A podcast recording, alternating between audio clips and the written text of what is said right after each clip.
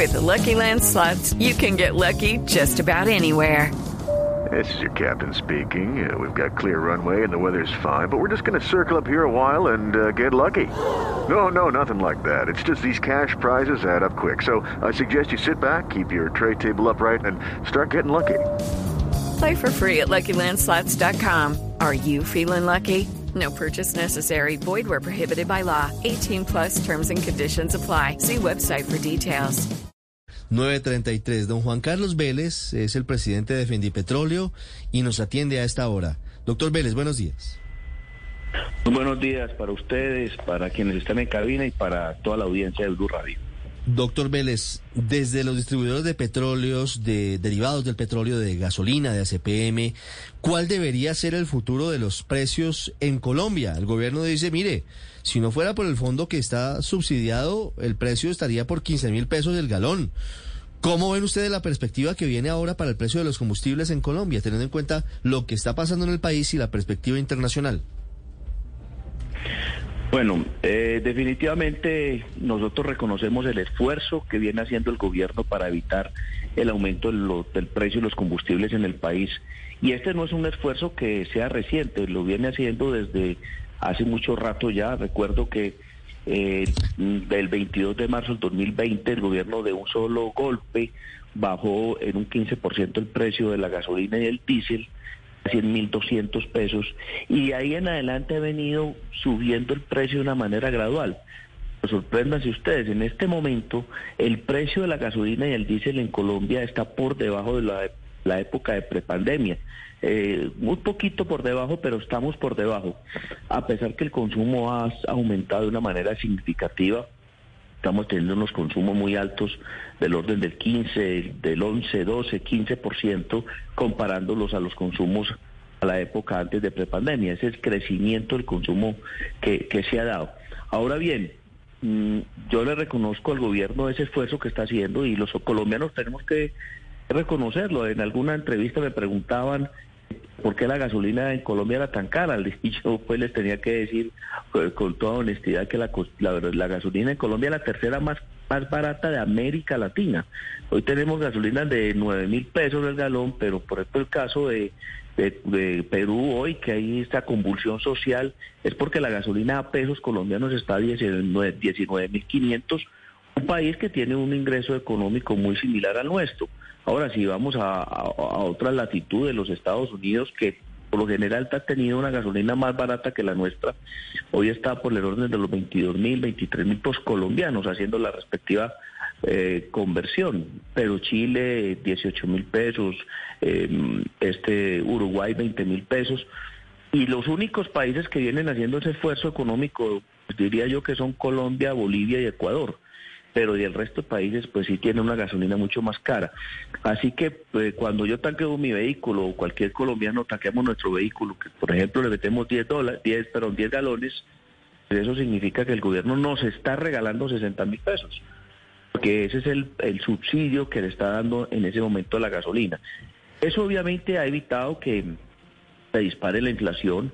Esto pues, ustedes saben que el transporte es fundamental para sobre todo en lo que tiene que ver con el precio de los alimentos y otros pues otras actividades económicas donde el impacto del transporte y del combustible es muy alto pero eso pues esta estrategia del gobierno de controlar la inflación pero pues, obviamente debe centrarla en el, tema de los combustibles Pero doctor Vélez, ¿hasta cuándo podrá el gobierno, como dice usted, regalarnos esa plata? ¿no? ¿Hasta cuándo podrá resistir eh, el seguir subsidiando los precios de los combustibles, porque pues la plata no aparece por ahí de los árboles y en algún momento eh, se acabarán los recursos para seguir subsidiando. ¿Y, ¿Y, en qué momento cree usted que, que se deberían hacer o se deberán hacer fuertes incrementos en los precios de los combustibles para ajustarnos a la tendencia internacional? Pues la percepción que yo tengo, y esa es especulación mía, es que en, en este gobierno no se va a presentar un aumento eh, Lucky Land Casino asking people what's the weirdest place you've gotten lucky? Lucky? In line at the deli, I guess. Aha, in my dentist's office. More than once, actually. Do I have to say? Yes, you do. In the car before my kids' PTA meeting. Really? Yes. Excuse me, what's the weirdest place you've gotten lucky? I never win and tell. Well, there you have it. You can get lucky anywhere playing at LuckyLandSlots.com. Play for free right now. Are you feeling lucky? No purchase necessary. Void where prohibited by law. 18 plus. Terms and conditions apply. See website for details. sustancial del precio del combustible y me imagino que las condiciones políticas del momento y la situación de la inflación pues así lo ameritan. Eh, pero el otro gobierno le tocará, tendrá que, que, que, aumentar los precios de los combustibles, porque es que el subsidio al día de hoy es del orden de los 20 billones de pesos. Eso es una reforma tributaria, por Dios. Entonces, eh, cuando se, el gobierno, el próximo gobierno tome la decisión, ahí es donde la situación va a ser compleja, porque si la, la inflación no se ha logrado controlar bien, seguimos con los mismos niveles de inflación y el gobierno sube a, a 14, 15 mil pesos el galón de combustible, eso puede generar un malestar social pues, de unas proporciones enormes.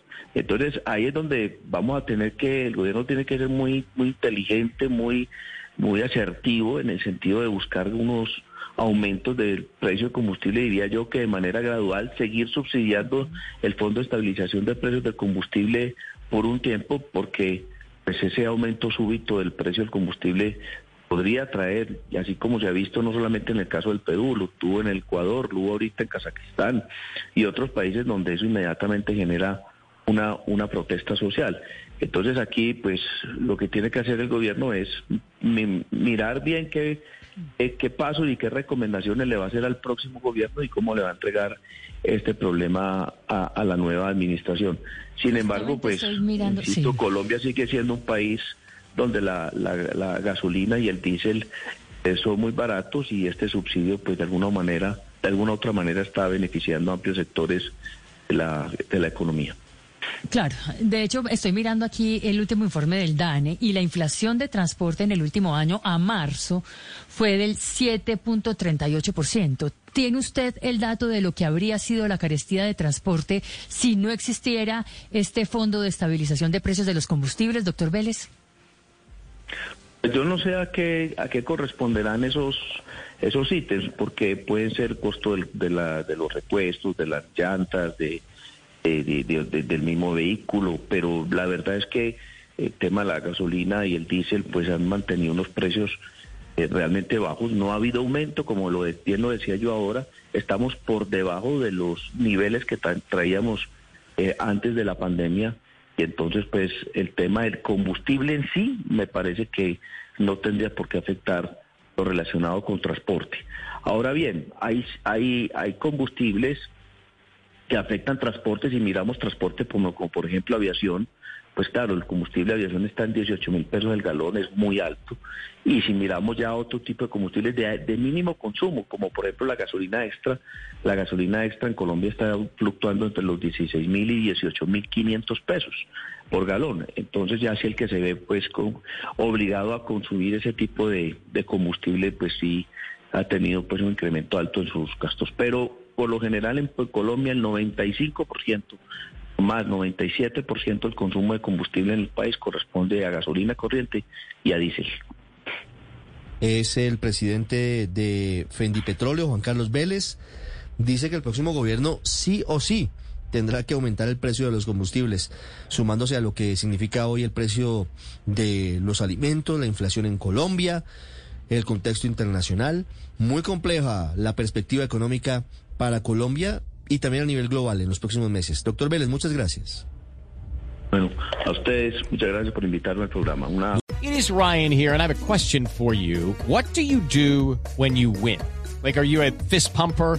A woohooer, a hand clapper, a high fiver. I kind of like the high five, but if you want to hone in on those winning moves, check out Chumba Casino. At ChumbaCasino.com, choose from hundreds of social casino style games for your chance to redeem serious cash prizes. There are new game releases weekly, plus free daily bonuses. So don't wait. Start having the most fun ever at ChumbaCasino.com. No purchase necessary. BGW. Void were prohibited by law. See terms and conditions. 18 plus.